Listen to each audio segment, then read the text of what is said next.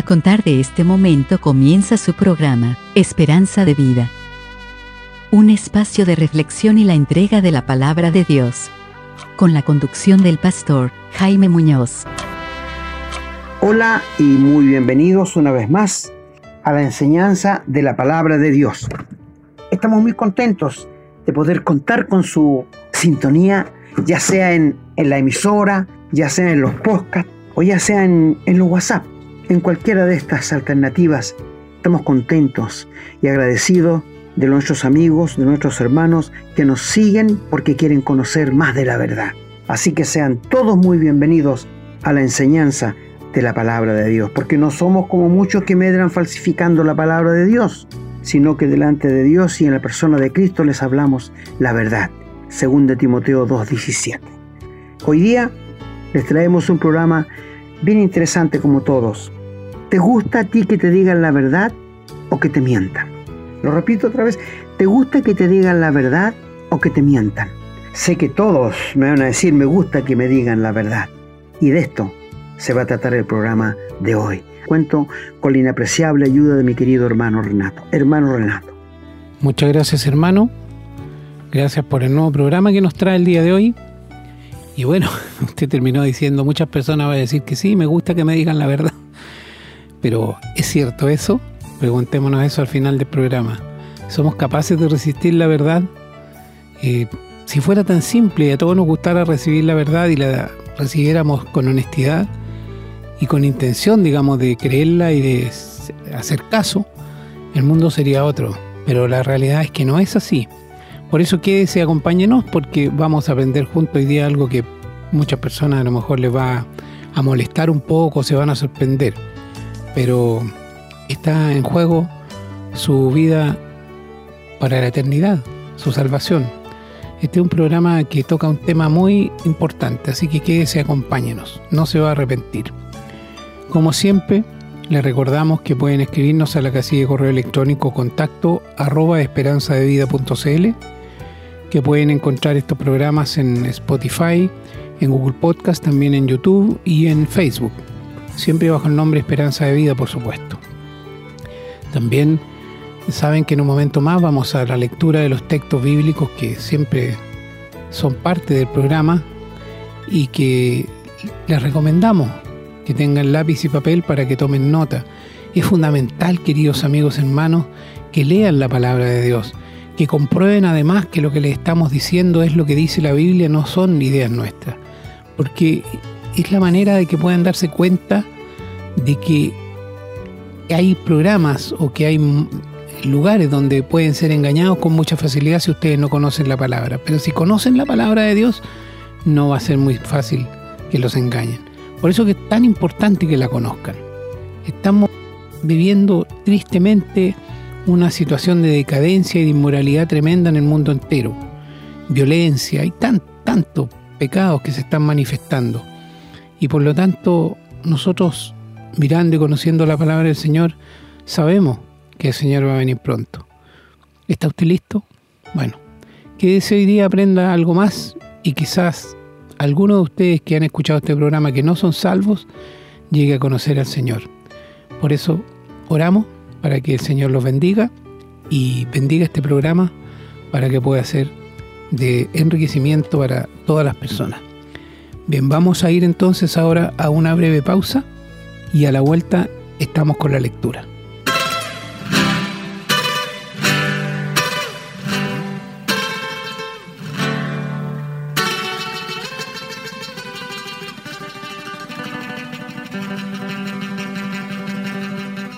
Estamos listos entonces para comenzar con la lectura. Tenemos varias lecturas cortitas en el Antiguo Testamento y también tenemos lectura en el Nuevo. Vamos a comenzar en Números, capítulo 23, versículo 19, que dice, Dios no es hombre para que mienta, ni hijo de hombre para que se arrepienta. Él dijo y no hará, habló y no lo ejecutará. En el libro de los Salmos, el Salmo 12, los versículos 1 y 2 dicen, Salva, oh Jehová, porque se acabaron los piadosos, porque han desaparecido los fieles de entre los hijos de los hombres habla mentira cada uno con su prójimo, hablan con labios lisonjeros y con doblez de corazón. Proverbios 19, versículo 5 dice, El testigo falso no quedará sin castigo, y el que habla mentiras no escapará.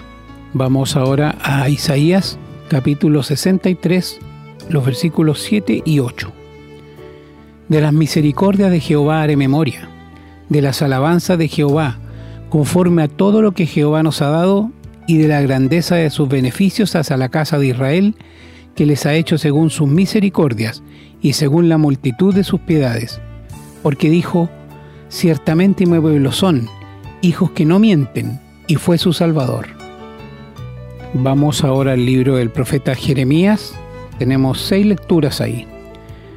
Vamos a comenzar en el capítulo 5, el versículo 31, que dice, Los profetas profetizaron mentira, y los sacerdotes dirigían por mano de ellos y mi pueblo así lo quiso. ¿Qué pues haréis cuando llegue el fin? En el capítulo 27, el versículo 10 dice, Porque ellos os profetizan mentira, para haceros alejar de vuestra tierra, y para que yo os arroje y perezcáis. En el capítulo 28, el versículo 15 dice, Entonces dijo el profeta Jeremías al profeta Ananías, Ahora oye Ananías, Jehová no te envió, y tú has hecho confiar en mentira a este pueblo. En el capítulo 29, versículo 31, envía a decir a todos los cautivos, así ha dicho Jehová de Semaías de Neelam, porque os profetizó Semaías y yo no lo envié y os hizo confiar en mentira. Y continúa, por tanto así ha dicho Jehová, he aquí que yo castigaré a Semaías de Neelam y a su descendencia. No tendrá varón que more entre este pueblo, ni verá el bien que haré yo a mi pueblo, dice Jehová, porque contra Jehová ha hablado rebelión. Vamos ahora al capítulo 38 de Jeremías, los versículos del 1 hasta el 13. Dice la palabra. Oyeron Cefatías, hijo de Matán, Gedalías, hijo de Pasur, Jucal, hijo de Selemías, y Pasur, hijo de Malaquías, las palabras que Jeremías hablaba a todo el pueblo, diciendo, Así ha dicho Jehová, el que se quedare en esta ciudad morirá espada, o de hambre, o de pestilencia.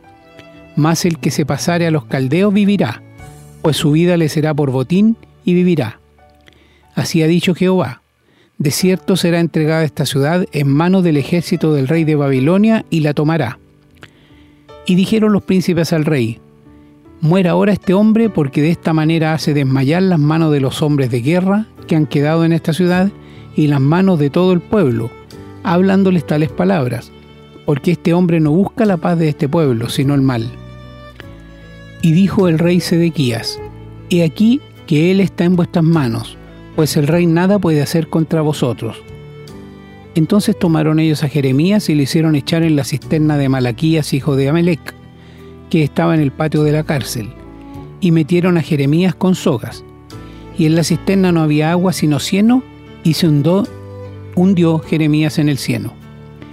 Y oyendo Ebed-Melech, hombre etíope, eunuco de la casa real, que habían puesto a Jeremías en la cisterna, y estando sentado el rey a la puerta de Benjamín, Ebed-Melech salió de la casa del rey y habló al rey, diciendo, Mi señor, mal hicieron estos varones en todo lo que han hecho con el profeta Jeremías, al cual hicieron echar en la cisterna, porque allí morirá de hambre, pues no hay más pan en la ciudad. Entonces mandó el rey al mismo etíope Ebed-Melech, diciendo, Toma en tu poder treinta hombres de aquí y haz sacar al profeta Jeremías de la cisterna antes que muera. Y tomó Ebed-Melech en su poder a los hombres, y entró a la casa del rey debajo de la tesorería, y tomó de allí trapos viejos y ropas raídas y andrajosas, y los echó a Jeremías con sogas en la cisterna. Y dijo el etíope Ebed-Melech a Jeremías, Pon ahora esos trapos viejos y ropas raídas y andrajosas, bajo los sobacos, debajo de las sogas. Y lo hizo así Jeremías. De este modo sacaron a Jeremías con sogas y lo subieron de la cisterna, y quedó Jeremías en el patio de la cárcel. en el capítulo 43 de Jeremías, el versículo 2 dice, Dijo Azarías, hijo de Osaías, y Joanán, hijo de Carea. Y todos los varones soberbios dijeron a Jeremías, Mentiras dices, ¿No te ha enviado Jehová nuestro Dios para decir, no vayas a Egipto para morar allí, sino que Baruch, hijo de Nerías, te incita contra nosotros para entregarnos en manos de los caldeos, para matarnos y hacernos transportar a Babilonia.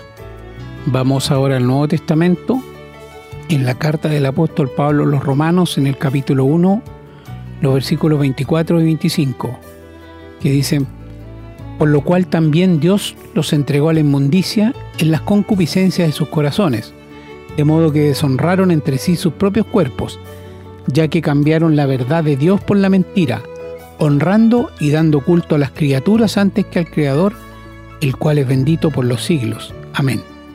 Y en el capítulo 3, los versículos del 1 al 4 dice, ¿qué ventaja tiene pues el judío o de qué aprovecha la circuncisión? Mucho en todas maneras. Primero ciertamente que les ha sido confiada la palabra de Dios. Pues que si alguno de ellos han sido incrédulos, ¿su incredulidad habrá hecho nula la fidelidad de Dios? De ninguna manera. Antes bien, sea Dios veraz y todo hombre mentiroso, como está escrito, para que seas justificado en tus palabras y venzas cuando fueres juzgado. Vamos ahora a la carta a Tito. En el capítulo 1, los versículos 1 y 2 dicen, Pablo, siervo de Dios y apóstol de Jesucristo, conforme a la fe de los escogidos de Dios y el conocimiento de la verdad que, según la piedad, es la esperanza de la vida eterna, la cual Dios, que no miente, prometió desde antes del principio de los siglos. Vamos ahora a la epístola de Santiago, en el capítulo 3, los versículos del 13 al 15 que dicen, ¿quién es sabio y entendido entre vosotros? Muestre por la buena conducta sus obras en sabia mansedumbre. Pero si tenéis celos amargos y contención en vuestro corazón, no os jactéis ni mintáis contra la verdad, porque esta sabiduría no es la que desciende de lo alto, sino terrenal, animal, diabólica. Y vamos a terminar con una cita de 1 de Juan, capítulo 2, versículo 21, que dice, No os he escrito como si ignoraseis la verdad, sino porque la conocéis, y porque ninguna mentira procede de la verdad. Amén, hermanos. Damos gracias a Dios y glorificamos al Señor, que nos enseña su palabra, que nos permite tenerla a la mano, su revelación. Y oramos para que la bendiga y podamos ponerla en práctica en nuestra vida, entendiéndola, comprendiendo la cabalidad. Eh, vamos a ir ahora a una breve pausa y a la vuelta estamos con el desarrollo del tema. Estamos presentando su programa, Esperanza de Vida. Les recordamos que pueden escribirnos a la casilla de correo electrónico, contacto arroba esperanzadevida.cl. Nos gusta mucho recibir su correspondencia y nos comprometemos a responderla lo antes posible. También les recordamos que pueden encontrar estos programas en Facebook y, en formato de podcast, en las plataformas Spotify y Google Podcast. Siempre bajo el nombre Esperanza de Vida. No olviden que pueden compartirlos y copiarlos libremente por cuanto la autoría le corresponde a nuestro Señor Jesucristo, a quien damos todo el honor y la gloria y agradecemos la oportunidad de servirle de esta manera. Bueno, queridos amigos y hermanos, tenemos frente a nosotros una vez más la enseñanza de la palabra de Dios. Y el tema ya dijimos que se va a llamar ¿Te gusta que te digan la verdad o que te mienten? Bueno, primeramente yo estoy convencido de algo. Si estoy equivocado, por favor ustedes que me lo digan. Estoy convencido que a la gente le gusta que le mientan, no que le digan la verdad. ¿Sabes por qué te digo esto? Porque muchas veces he encontrado a personas y les he hablado del Evangelio y ellos me han dicho, no, pero es que el clérigo donde yo voy, la persona donde yo voy, me ha dicho de que yo estoy bien, que cumpla con todos los términos que la iglesia me pide, que le dé las donaciones que necesito y que Dios me va a dar la entrada al cielo. Yo les he dicho, sabe, eso no sale en la Biblia y la están engañando. ¿Qué sabe usted? ¿Cómo se le ocurre decir eso? Y se enojan con uno porque le está diciendo la verdad. Por favor, no hace mucho yo le dije a ustedes que hay un almacén cerca de nuestra casa y fui a comprar pan en la mañana y la señora me dijo, dígame rapidito porque mire que tengo que irme, ya voy a cerrar ya. Va y para dónde va tan apurada, le dije yo. No, me dijo, voy a la Virgencita de los Vázquez a pagarle una manda. Entonces le dije yo, ¿usted sabía que la Virgencita de los Vázquez no sale en la Biblia? ¿Y qué me importa a mí? Me dijo, pero es mi Virgencita. Uno llega a entender que la gente no quiere la verdad. Se goza con la mentira. Yo no sé de nuestros queridos oyentes, nuestros queridos amigos que nos siguen en el programa, si les gusta que le digan la verdad o les gusta que le mientan. Hay muchas religiones en el mundo que te mienten, que te engañan y no le importa el alma tuya. Muchos falsos profetas han salido por el mundo. Mi amigo, te puedo decir algo. Ninguna iglesia salva. Ninguna iglesia te perdona el pecado ninguna iglesia te puede llevar al cielo. No, e, esa es una mentira si te lo han dicho. Las religiones en el mundo están corrompidas por Satanás, porque el diablo es el rey de la religión. Y si él es el rey de la religión, tú puedes saber que todos están controlados por Satanás. Bueno, aquí vino todo esto. En Israel, el pueblo de Israel se había rebelado contra Dios y había buscado dioses falsos, dioses que hacía de madera, dioses que hacía de oro, de plata. Por ejemplo, iban, a un bosque, cortaban un tronco de árbol, lo traían a la casa, con un poco de leña hacían fuego para cocinar, fuego para cocinar, con otro eh, lo dejaban aparte para cuando hubiera mal tiempo, y de lo que sobraba se hacían un dios, un ídolo, y le prendían velas y le hacían peticiones. Después de haber conocido al Dios vivo y verdadero, qué manera de rebajarse en las manos de Satanás. Dios les habló muchas veces. ¿Por qué habían dejado a Dios para volverse a los ídolos? Israel era el único pueblo que tenía un Dios tan cercano y verdadero como era Jehová. Es como nosotros en el día de hoy. Nosotros tenemos el único Dios vivo y verdadero, el Dios de la Biblia. Y es un Dios tan cercano que nos mora por el Espíritu Santo. ¿Sabes qué es un ídolo? Porque la Biblia a los creyentes les dice en primera de Juan 5, guárdense de los ídolos, hijitos, guárdense de los ídolos. Todo lo que en tu corazón, mi querido hermano, ocupa el primer lugar, es tu ídolo. Puede ser un hijo, puede ser tu esposa, puede ser el dinero, puede ser el fútbol, Puede ser cualquier cosa. Lo que ocupa el primer lugar en tu vida, ese es tu ídolo. Y Dios lo condena. Si hay algo que Dios aborrece, es la idolatría. Sí, eso es lo que Dios aborrece, porque le roba la gloria, porque le roba la honra, porque le roba la alabanza. Qué triste para aquellos que están idolatrando a personas, por ejemplo la juventud idolatra sus ídolos de cine o de la canción, cómo el diablo mueve tanta multitud de jóvenes y uno puede darse cuenta cómo el diablo está trabajando en estos días.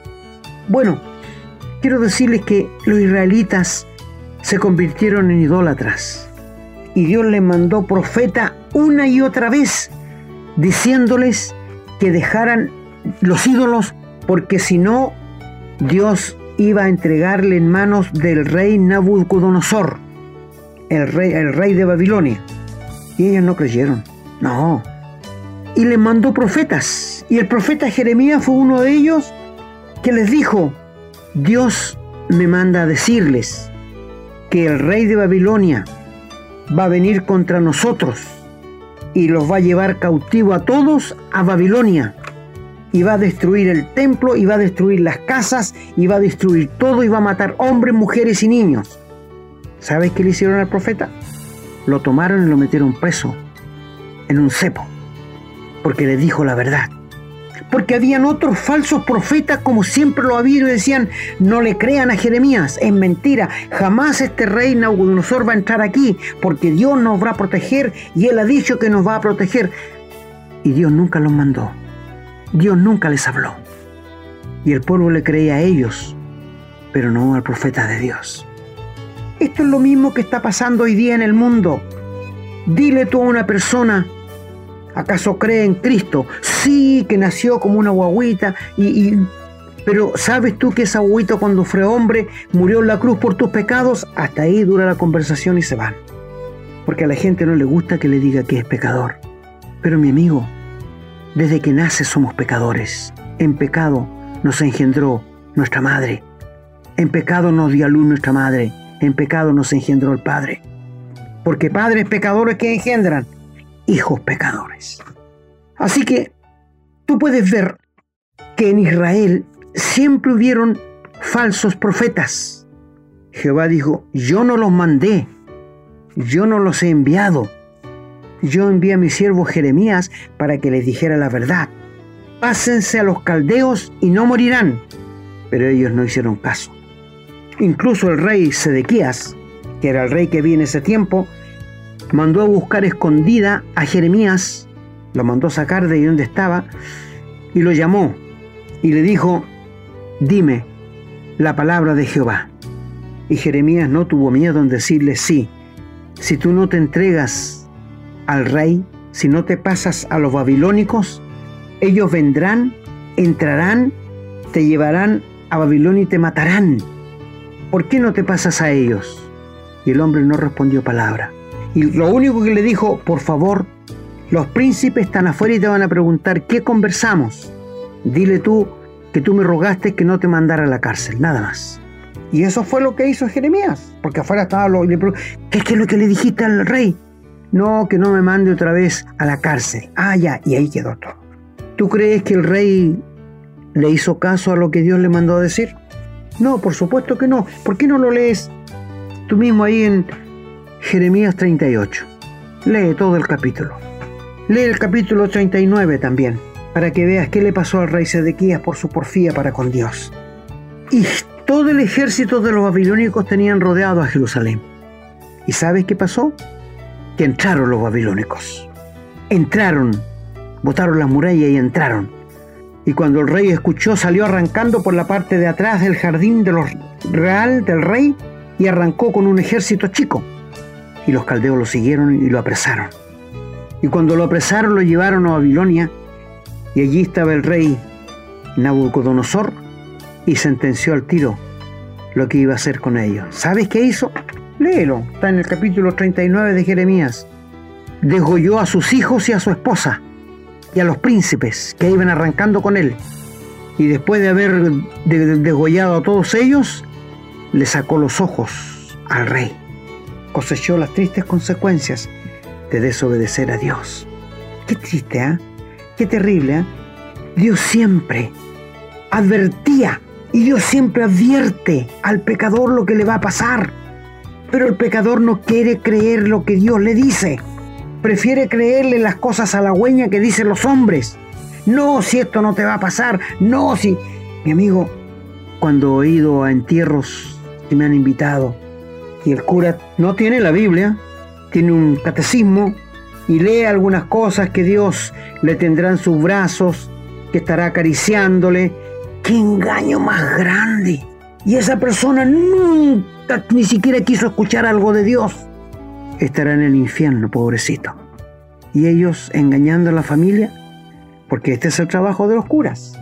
Engañar a la familia para que no se sientan mal. Porque ellos nunca le van a decir que si se va sin Cristo se va al infierno. Ellos nunca lo van a decir. Porque son engañadores. Y a la gente le gusta que le mientan. Por favor. ¿Tú sabes que la verdad está en la Biblia, en la palabra de Dios? La Biblia es la verdad de Dios para el hombre corrompido. La Biblia es la verdad de Dios para un pueblo mentiroso. ¿Por qué no creerle a Dios?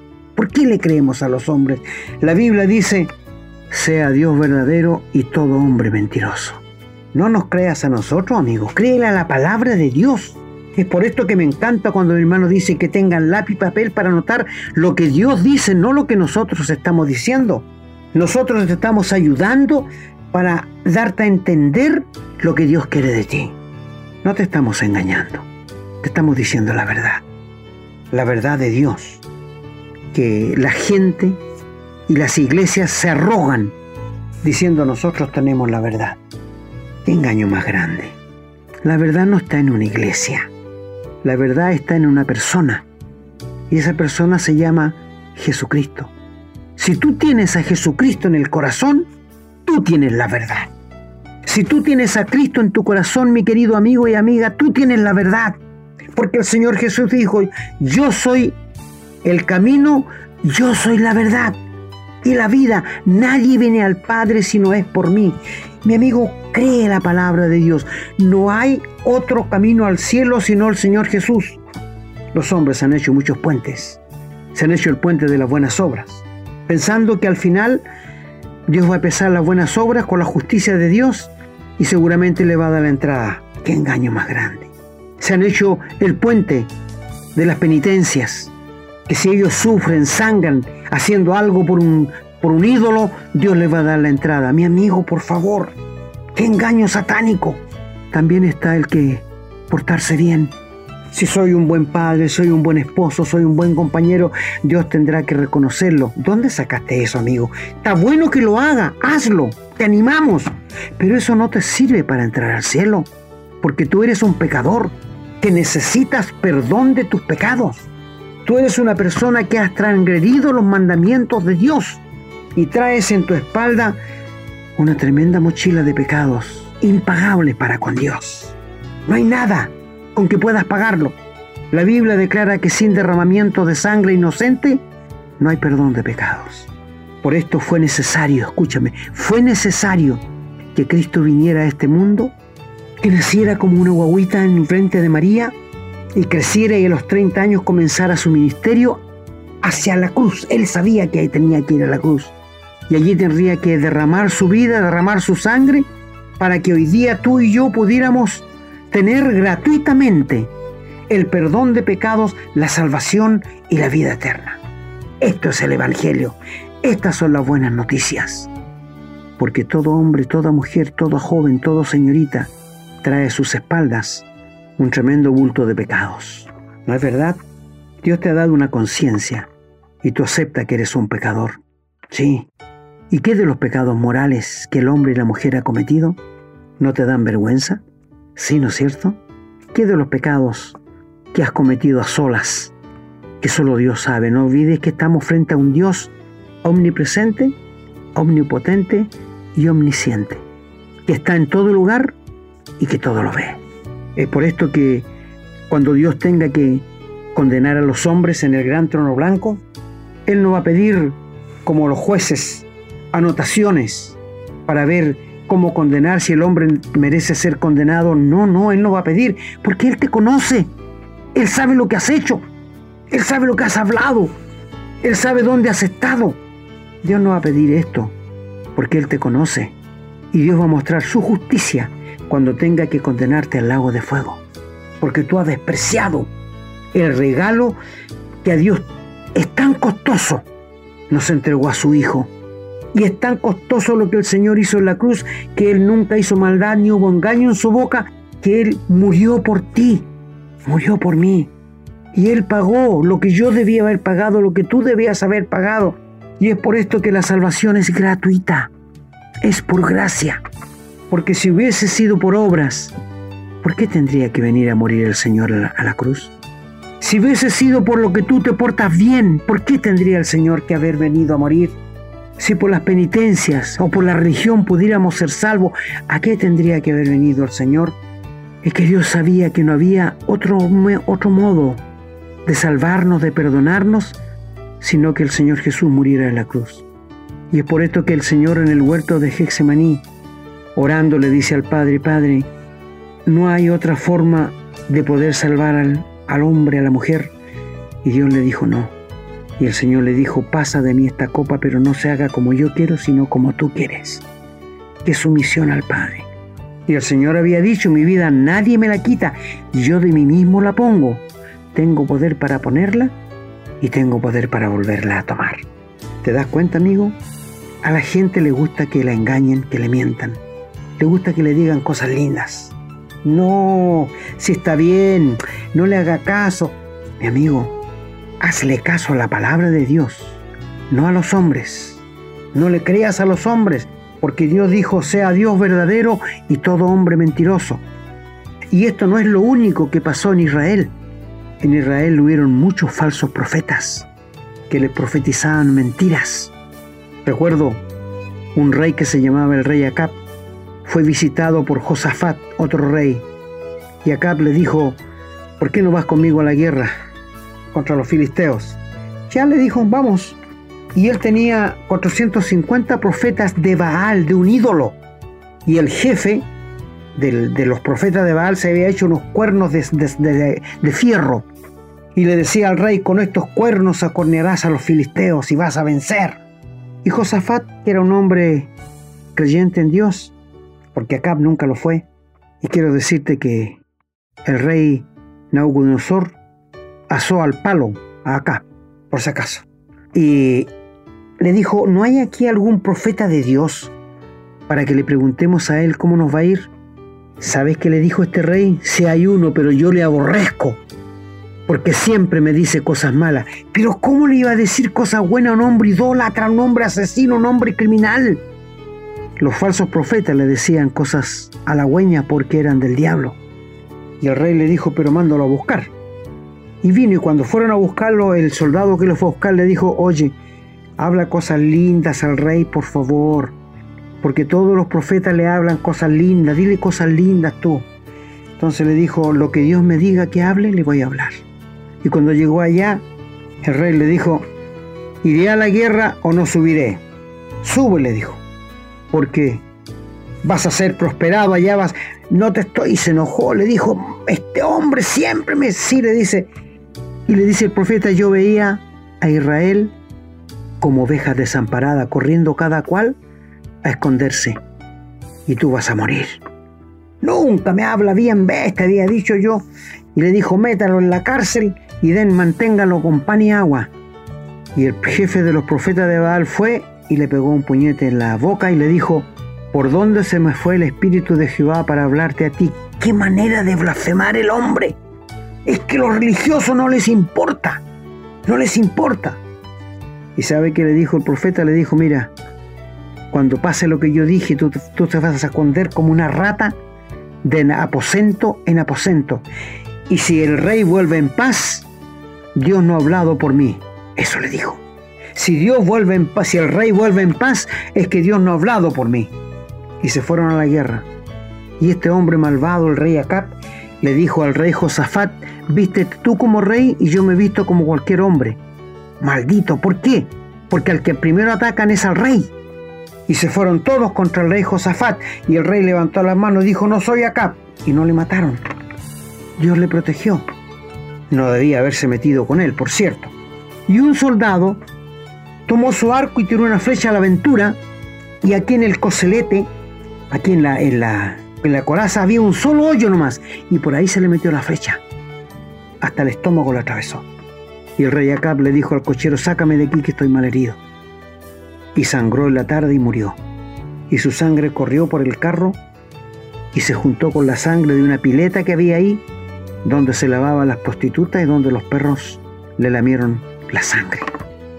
¿Por qué pasó esto? Porque él anteriormente se había aprovechado un cristiano verdadero que tenía una viña a los pies del, palacio. Y este hombre fue y le dijo, véndeme tu viña y te doy otra cualquiera bonita.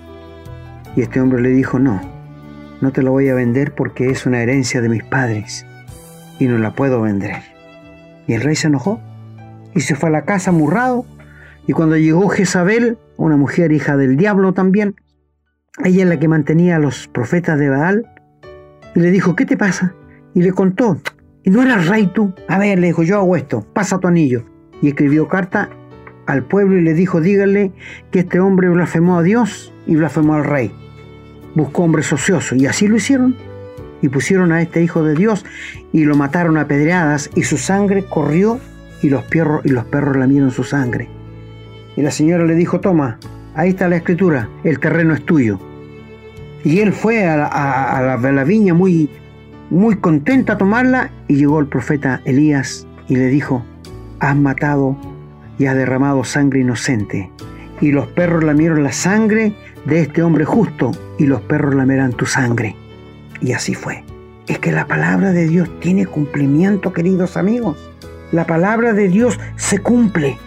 Es por esto que te decimos, querido amigo, hay un cielo, hay un infierno, hay un lago de fuego, hay un gran trono blanco, un juicio, que nadie va a escapar. ¿Por qué? No creerle a Dios. ¿Por qué creerle a los hombres? Dios es un Dios veraz. Él no puede mentir. Es un Dios que no puede mentir.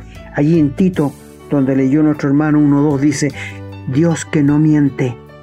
Tú y yo somos mentirosos. Todo hombre es mentiroso, pero Dios no. Él nos dice la verdad. Y si Él dice que si tú en este momento te reconoces pecador, crees que cuando Cristo murió, murió por tus pecados, le abres tu corazón, invitas a Dios a venir a ti, a tu vida, y que cambie tu vida, que te perdone, que te transforme, y tú pones tu fe y tu confianza, Él te va a salvar, te va a perdonar y te va a dar la vida eterna, porque Él lo prometió y Él no miente. ¿Te gusta que te digan la verdad o te gusta que te mientan? Gracias a Dios por su santa palabra que ha dejado con nosotros. Es la verdad. Gracias por el Espíritu Santo que nos ilumina y nos muestra la verdad profunda que está en la Biblia. Y es el Espíritu Santo que te convence de pecado. Si en este momento el Espíritu Santo te está convenciendo de pecado, permítele que entre a ti y que te convenza de tu pecado, que te haga sentirte lo que eres, un pecador condenado, y que Él te va a tomar de la mano derecha y te va a dar la vida eterna, la salvación y el perdón de tus pecados. ¿O prefieres que tu pastor en tu iglesia, tu clérigo en la iglesia, te diga, no, si está bien, estése tranquilo nomás, porque ellos tratan de sosegar la conciencia nada más. Es como la avestruz, tratan de esconderte la cabeza en la tierra. No importa que el resto del cuerpo quede afuera. No, estése tranquilo si usted está bautizado, usted da la plata a la iglesia que tiene que dar, paga los diezmos. No, si usted está bien, siga igual nomás. No te olvides que el Señor dijo, no todo el que me dice Señor, Señor, entrará en el reino de los cielos, sino el que hace la voluntad de mi Padre que está en los cielos.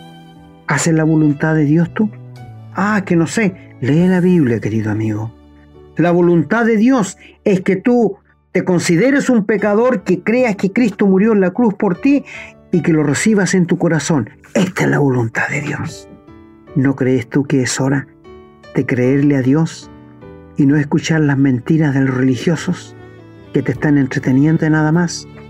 El Señor contó de un hombre inteligente, un hombre prudente, que cuando escuchó la palabra de Dios, él estaba siendo engañado pero él empezó a comprobar por la Biblia si realmente era esto así. Escudriñó y encontró que el Señor Jesús es el único que podía salvarlo. Y puso su fe en aquella roca. Y vinieron ríos, soplaron viento, pero no la pudo mover porque estaba sobre la roca. Pero también encuentra un hombre negligente que no buscó el fundamento. Supo que era pecador e hizo su casa sobre la arena. Vinieron ríos, soplaron viento y fue grande su ruina terminó en el infierno. ¿Te gusta que te digan la verdad o te gusta que te mientan diciéndote cosas halagüeñas buenas para el oído? Oh, mi amigo, ¿cómo podremos hacerlo para hacerte reaccionar? Para hacerte que tú realmente estás perdido y estás en un lugar difícil porque tú no sabes si mañana vas a amanecer con vida. Yo tampoco. Tenemos una cita con la muerte. No sabemos la fecha, sabemos dónde nacemos pero no sabemos cuándo ni cómo vamos a morir. ¿Te gusta que te digan la verdad o te gusta que te mientan? La muerte no es dolorosa, te lo puedo asegurar. La gente le tiene miedo a la muerte, ¿sabes por qué? Porque no sabe qué hay más allá. Mientras nosotros que somos hijos de Dios por gracia, sabemos que hay más allá. Porque el Señor murió, fue sepultado y resucitó y Él nos ha abierto, nos ha corrido la cortina de la eternidad sacó a luz la vida y la inmortalidad por el Evangelio. Cuando uno cree a Cristo, cuando uno le cree al Evangelio, sabes, Dios imparte de su naturaleza, nos da la vida eterna y nunca somos los mismos porque somos una nueva creación. Y sabemos que cuando cerremos los ojos aquí, vamos a ser llevados a la presencia de Dios por los ángeles. ¿Y por qué por los ángeles?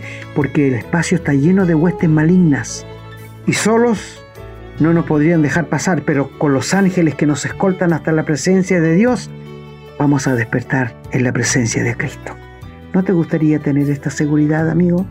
¿No te gustaría tener esta certeza y saber que hay más allá de la muerte? En el Salmo 47, versículo 13 dice que este es nuestro Dios que nos guiará más allá de la muerte. El Dios que tú tienes en este momento te va a guiar más allá de la muerte, va a, tomarte la mano y te va a guiar más allá de la muerte o tu Dios llega hasta la muerte nomás. Todos los dioses falsos llegan hasta la muerte y no te van a acompañar más.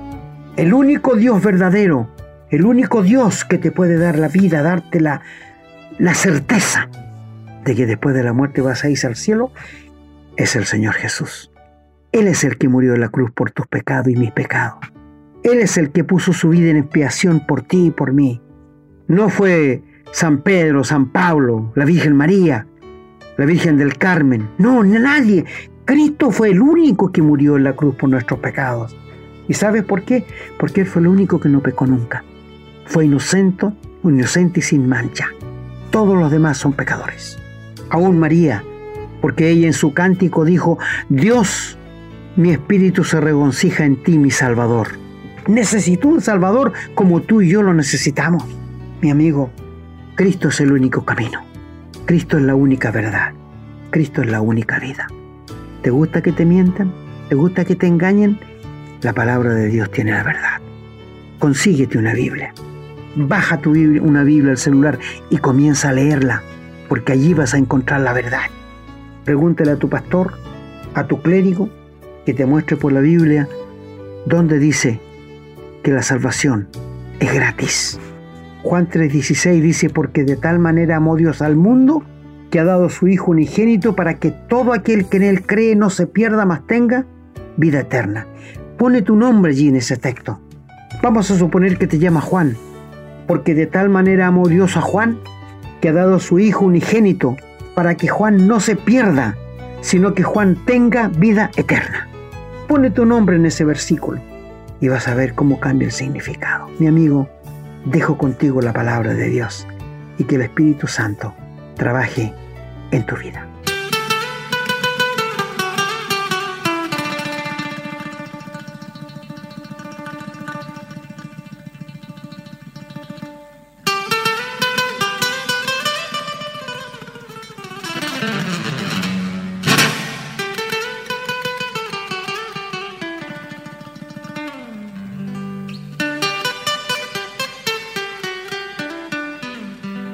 Bueno, queridos amigos y hermanos, una vez más hemos llegado al final de la enseñanza de la palabra de Dios, esperando que el Espíritu Santo esté trabajando en cada uno de nuestros queridos amigos para que encuentren la paz para su alma, para que encuentren la salvación.